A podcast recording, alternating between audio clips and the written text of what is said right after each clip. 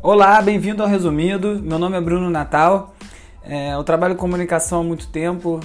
É, edito o blog UB há mais de 15 anos. Já escrevi para praticamente todos os jornais, normalmente sobre música. É, sou documentarista, fiz alguns filmes, também faço trabalho com vídeo. E ultimamente eu tenho sentido necessidade de ou vontade de experimentar com outros formatos de comunicação. Como eu tenho uma resistência forte a fazer coisa na tela e com a ascensão do podcast, eu achei que era um caminho legal de compartilhar as informações que eu gosto, contextualizar as coisas que eu tenho me interessado de uma maneira organizada é, e de uma forma que seja fácil de, de consumir, que você possa ouvir o podcast escovando o dente, se alongando, tomando café, no ônibus e assim você possa você possa pegar um pouco de informação e quem se interessar em se aprofundar, eu vou sempre deixar os links no post de cada episódio no Urb, que é o meu blog que fica em www.urb.cc. Então é isso, esse é o primeiro episódio, eu estou aqui testando a ferramenta ainda, é, quer dizer, o primeiro episódio que eu publico, eu fiz um, uns testes antes e espero que vocês gostem aguardo o feedback de vocês. É isso, resumido.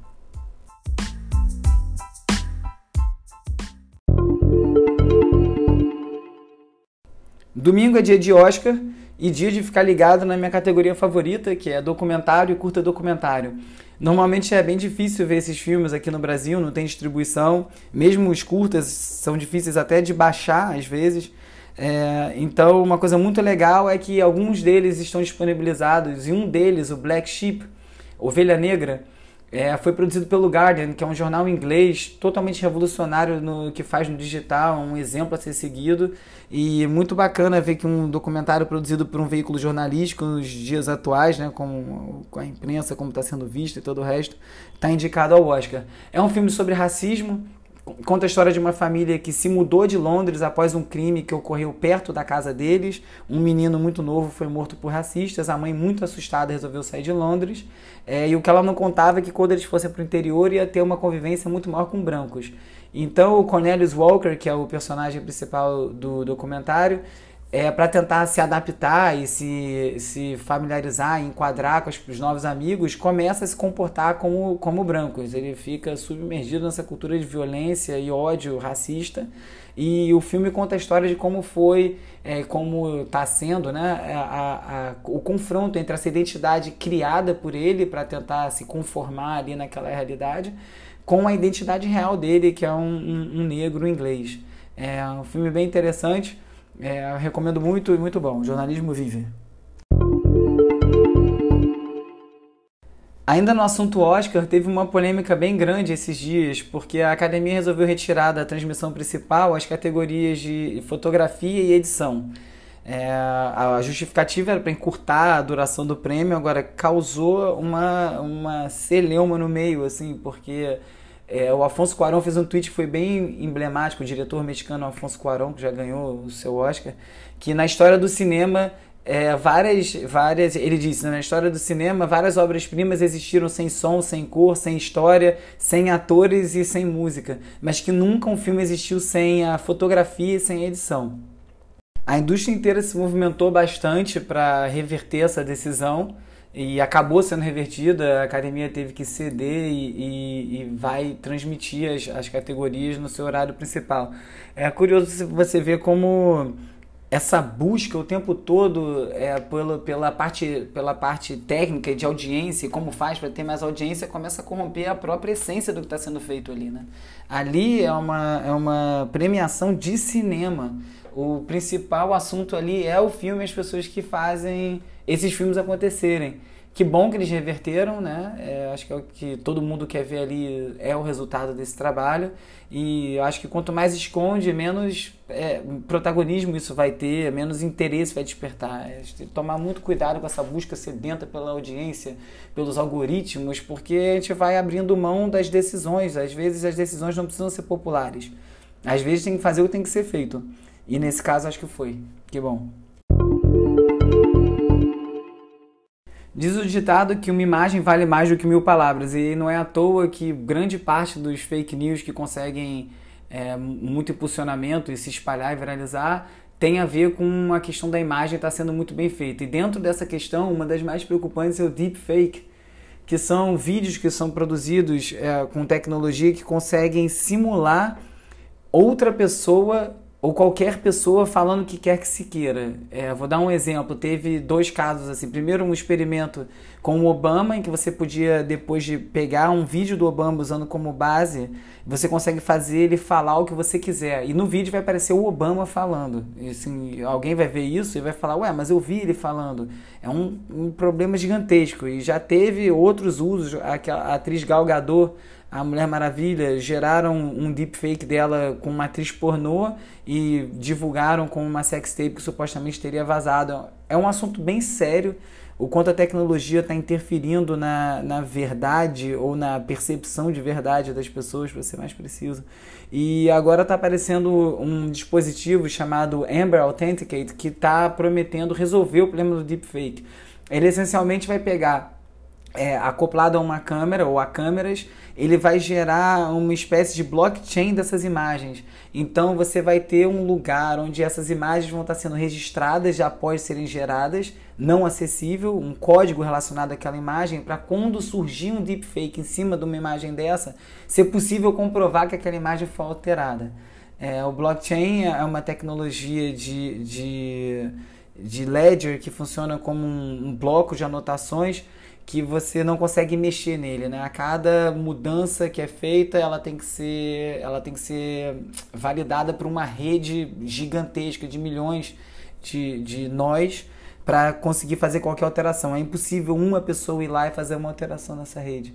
É muito legal isso como funciona. O blockchain deve revolucionar a internet como um todo e quase todos os negócios e ver a tecnologia do blockchain associada a esses problemas de deepfake como uma solução mostra o potencial do blockchain para resolver esses problemas tecnológicos.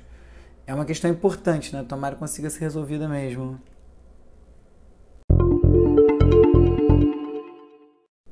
Saiu um artigo muito bom na, no, no, Washington Post sobre essa. que ilustra bem essa nossa disputa hoje em dia né, entre a, os humanos e a inteligência artificial que são pessoas que estão ganhando a vida ao fazer, pegar promoções de supermercado ou lojas e depois revender esses produtos na Amazon é, pelo preço real. Então essas pessoas ficam vasculhando promoções pela sua cidade, compra todos os produtos quando encontra algo em promoção, depois eles levam para o site da Amazon, põem a venda pelo preço real e lucram com a diferença. É uma coisa um pouco absurda, né? Você vê um trabalho desse é, tá se espalhando e virando uma, um, uma atividade para algumas pessoas, porque é, não era para ser assim, né? A tecnologia vai invadindo os espaços e cortando empregos e precisando, as pessoas precisando se adaptar, mas isso também é um retrato de, de como isso feito de forma desordenada vai gerando distorções, né? Então as pessoas estão lutando contra os robôs e se aproveitando daquele sistema para tentar vender é, tentar lucrar e conseguir ganhar a vida fazendo isso. Vai demonstrando aí os caminhos que as coisas estão tomando. Assim, a inteligência artificial está vindo, logicamente, com muita força. A China já estava acordada há um tempo, os Estados Unidos acordou recentemente até para essa questão. É, vai mudar absolut absolutamente tudo como a gente conhece. Fala-se muito que é, basicamente todos os empregos que a gente conhece hoje em dia não vão ser mais existentes daqui a, é, daqui a 20 anos. Então, não deixa de ser uma história que ilustra essa transição. A gente está vivendo um tempo muito específico, muito especial no sentido de, de importância histórica, que é essa transição. E essa história retrata bem. Para depois, depois poder testar, conversando com essas pessoas de novo, de que forma isso impactou.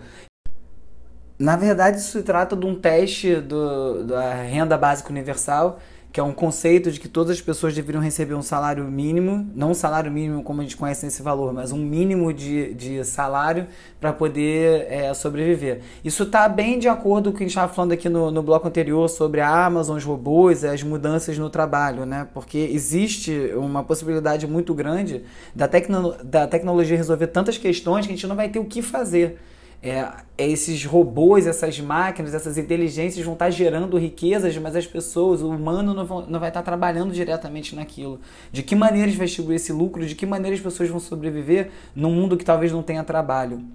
Então parece uma, uma balela dar dinheiro para os outros e não é bem assim. Eles fizeram o teste, foi muito, muito bem avaliado, mudou a vida das pessoas. Um dos principais, dos principais feedbacks, assim, retornos que deram foi sobre como a pessoa ficava liberada, com a cabeça liberada das contas básicas dela, ela podia conseguir trabalhar melhor, criar outras coisas e criar outras oportunidades. Agora, a questão é que o programa, existia uma esperança entre quem estava participando que esse programa fosse continuado e não foi. Ele foi realmente desligado agora para análise dos dados e as pessoas estão bem preocupadas o que, que elas vão fazer a partir de agora. O que não deixa de ser uma, uma, um spoiler do que está por vir aí quando, quando os robôs tomarem conta de tudo. Já se passaram alguns dias da morte do Boechat. O assunto né, paralisou as redes, comoveu a classe jornalística como poucas vezes se vê um colega ser tão insensado por todos os outros. É, e uma das coisas que ficaram mais fortes para mim nessa, nesse episódio todo foi a fala da mãe do Boechat no velório.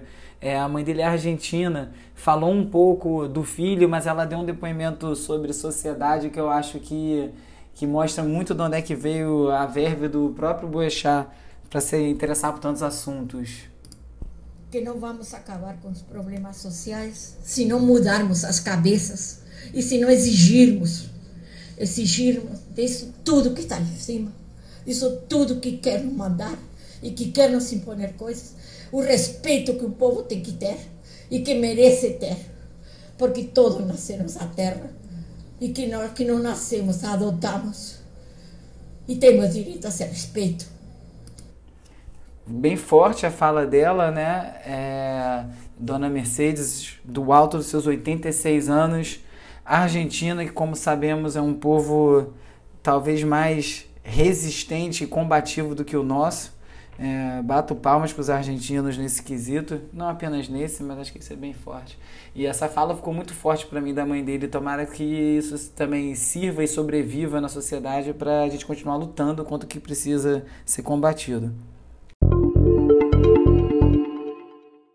Falando de música, o Spotify inaugurou um hub de música africana chamado Afro, é, que está fazendo um, um, trabalho bem interessante com playlists que são separadas por regiões, por países e por estilos musicais africanos.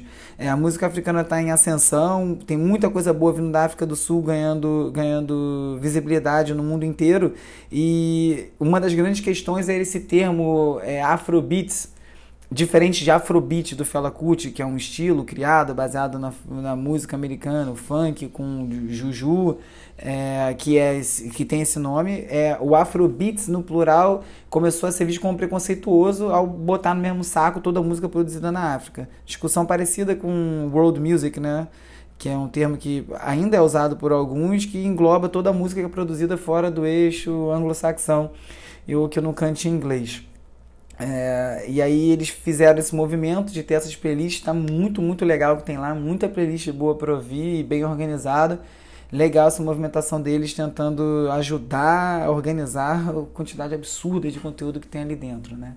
É, ainda dentro de música, é, todo mundo aí ouviu falar do documentário sobre o Fire Festival, né? Na verdade são dois documentários, é, um no Netflix e um no Hulu que relatam tudo e como tudo deu errado na, nesse festival paradisíaco que estava sendo proposto, que virou um grande desastre, inclusive botando a vida das pessoas em risco, prejudicando milhares de pessoas é, é no Caribe. E eu vi, eu assisti o documentário da Netflix, não assisti o do Hulu ainda. Agora começam a surgir polêmicas em torno dos dois documentários, né? É, o do Netflix está sendo acusado de ter um envolvimento muito forte de pessoas que eram da agência de publicidade que, que idealizaram a campanha inteira do Fire Festival e que esse documentário seria, na verdade, uma forma de tentar amenizar os problemas que deram e, inclusive, uma forma de tentar monetizar o desastre para tentar pagar as contas. É, isso porque o fundador do festival teria, teria já contratado uma equipe para começar a filmar quando ele viu que tudo estava dando errado, já pensando no documentário de, de, de pós-filme que poderia ajudar a aliviar a barra dele. Ele acabou sendo preso por várias fraudes, não apenas do, do Fire Festival. Ele teve uma, um, um, grupo, um, como chama, um clube através de cartão de crédito, que já, enfim, várias questões financeiras. O cara parece que não realmente não era fluxicheiro. E enquanto isso, o do Hulu está sendo acusado de ter pago mais de 250 mil dólares para o próprio, pro, pro próprio fundador do festival é, para ter ele no filme, que também altera bastante é, o princípio de um documentário. Né? Você pagar para um entrevistado um documentário sobre ele próprio, enfim, começou a gerar várias questões. Esse gerou bastante burburinho, os dois filmes, né? e o caso por si só.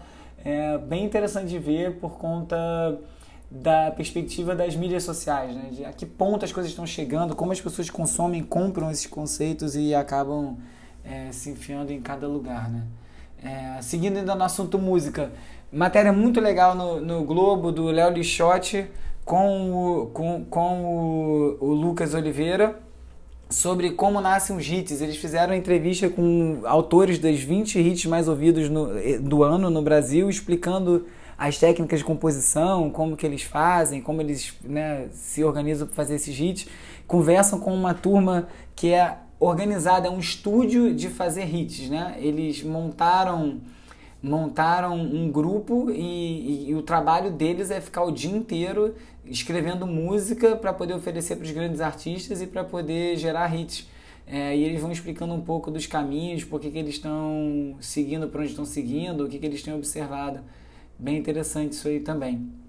É, bom, para finalizar, falar aqui do Queremos Festival é, empresa do qual sou sócio, então é importante deixar claro, é, é autopropaganda mesmo, mas porque o, o festival é muito legal mesmo. Eu não estou trabalhando no Queremos no dia a dia mais, eu sigo sócio, então eu fico um pouco mais confortável de fazer a propaganda. O segunda edição do Queremos Festival está na rua, dia 15 de junho, já está em ingresso à venda, uma escalação bem legal é, Aliex, Bacochu do Blues, Carne Doce, Duda Beat, Lloyd Luna, Sophie Tucker, Petrobras Sinfônica, mostrando que a cena independente brasileira vem deixando de ser um nicho, é, ou melhor, começa a se organizar melhor como nicho é, e ter alcance e viabilidade comercial. Né? Cada vez mais esses nomes aparecendo e conseguindo vender ingressos, gerar muito bom ver isso tudo acontecendo.